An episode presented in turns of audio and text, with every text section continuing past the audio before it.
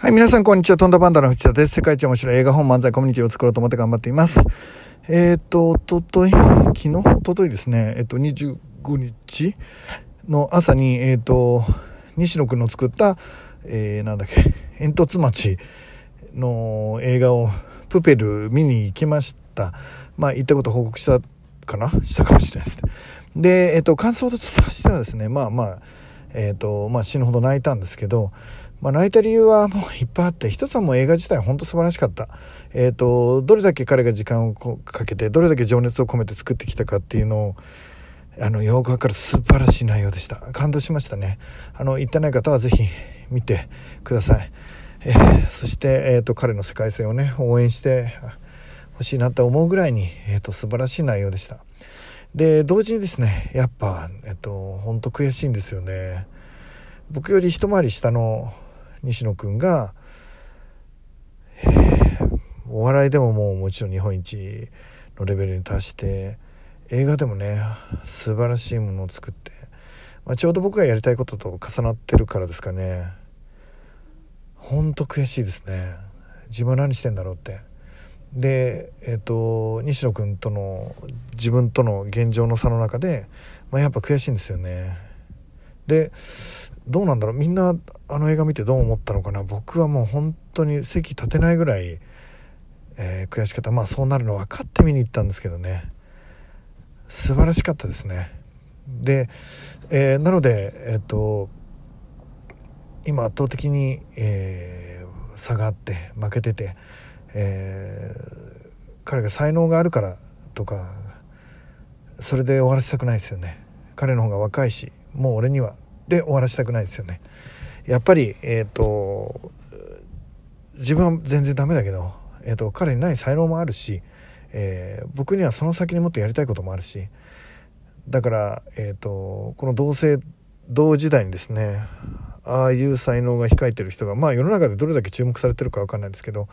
僕にとっては大注目の人でねえっ、と追いつきたいし追い越したいし、えーまずは、えー打ちのめされてる状態っていうのが今の状態なんですけど、うん、ただ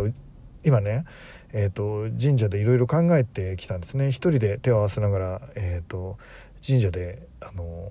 自分と対話する時間にさせてもらってるんですけど、まあ、正確まあブツブツ言ってるので周りの人から見たら気持ち悪いから手を合わせながらブツブツおしゃべりしてるんですけど。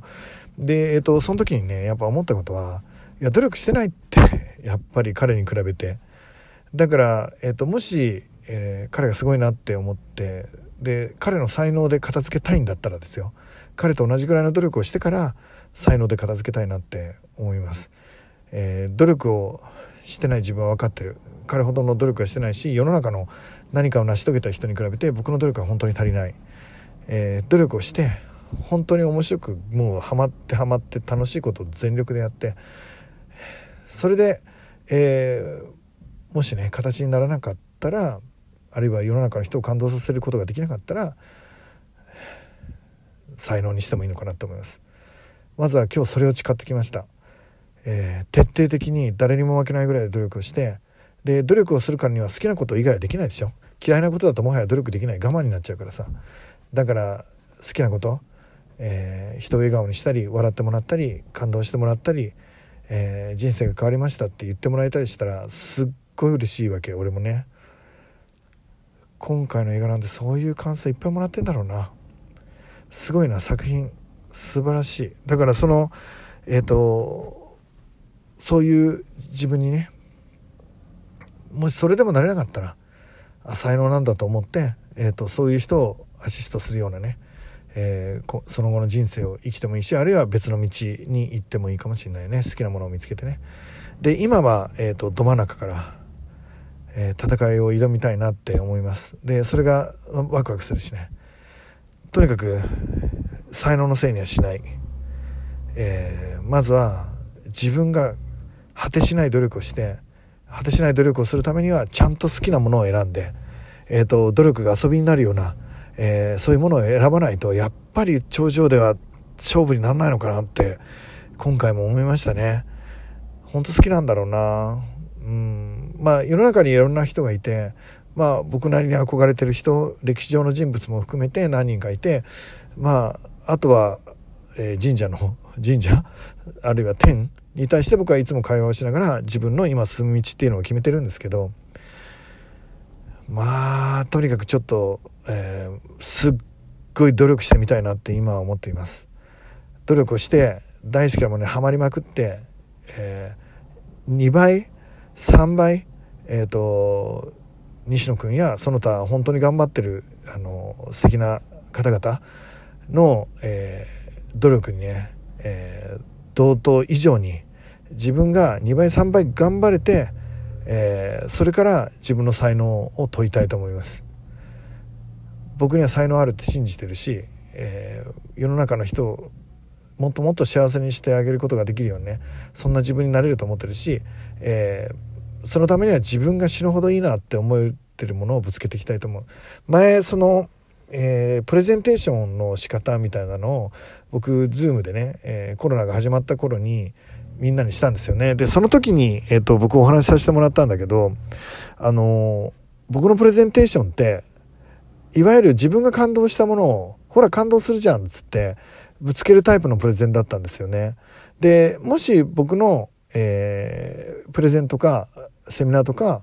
勉強会とかであるいはイベントとかねえー、で映像とかで感動してくれる人がいるとすると僕自分自身がそれで感動したんですよ。自分自身がこれすごいなと思ってこれ素敵だなって時には自分が作ったもの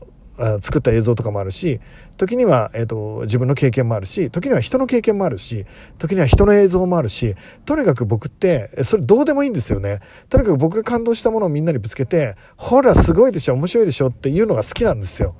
えっと、きっと、なんかそういう、あのー、やり方って、今のクリエイターの人とか、経営者の人とかってそういう人多いと思うので、僕は、うん、間違ってないのかなって信じたいと思います。50を超えた人間が、今まで止まってて、情けない人生を生きてきた人間が、ここから逆襲ができるのかっていうのは、えっ、と、不安だし、えー、ドキドキするし、えー自分が本当にマックスで働けるなんてあと何年あるんだろうって思う中でね、えーと、期限も決まってるしスピード出さなきゃいけないし、えー、かといって体力はもちろん今後右肩下がりに下がっていくわけででその中でどこまで自分の夢を追い求められるか、えー、藤田直樹の逆襲を今から始めたいと思います。えー、今回本当にあの西野君の映画に行ってよかったなと思っています。えー、本当尊敬してるし、えー、勝手ながら目標にさせてもらってえー、その先の僕の場合尊敬してる経営者小林七三とかあるいはその先にはキッシンジャーとかちょっと何言ってるか分かんないと思いますけど、えーと、ずっと僕が追い求めてきてそのために準備をしてきたものもあるので、えー、この10年で必ず開花させたいと思います。えー、ぜひ一緒に世の中を変えるようなチャレンジをね、えー、していきましょう、えー、皆さんと一緒にしていきたいです。皆さんと共に歩みたいです。で、えーとそれぞれが自立したリーダーがそれぞれお互いリスペクトし助け合いながら、えー、一つ上のステージ二つ上のステージ三つ上のステージへ行ってみましょう。人生はせっかく生まれたし、えー、だから思いっきり生きたいよね。別に好んで生まれてきた来た人はいないのかもしんないけどでもせっかく生まれたんだから思いっきり生きたいよね、えー、そう思っています、え、ということで、え、今年もうすぐ終わりますけど、え最後本当にやるべきことをやりきって来年は本当に勝負の年にして人生変えていきたいなって思っています。えー、西野くんありがとう。素晴らしい映画でした。もう涙が止まりませんでした。いろんな意味で僕にとって人生を変えてくれた映画になったと思います。えー、見に行くの怖かったけど、行ってよかった。本当に良かったと思ってます。えー、頑張りたいと思います。さあ、さあ、面白くなってきました。ということで、今日も一日ね、皆さん全力でやっていきましょう。えっ、ー、と、何かね、質問とかあったら、えー、これに返信してもらったらね、質問に答えるような回もやっていきたいなと思っています。ということで皆さん、楽しく一日生きていきましょう。いってらっしゃい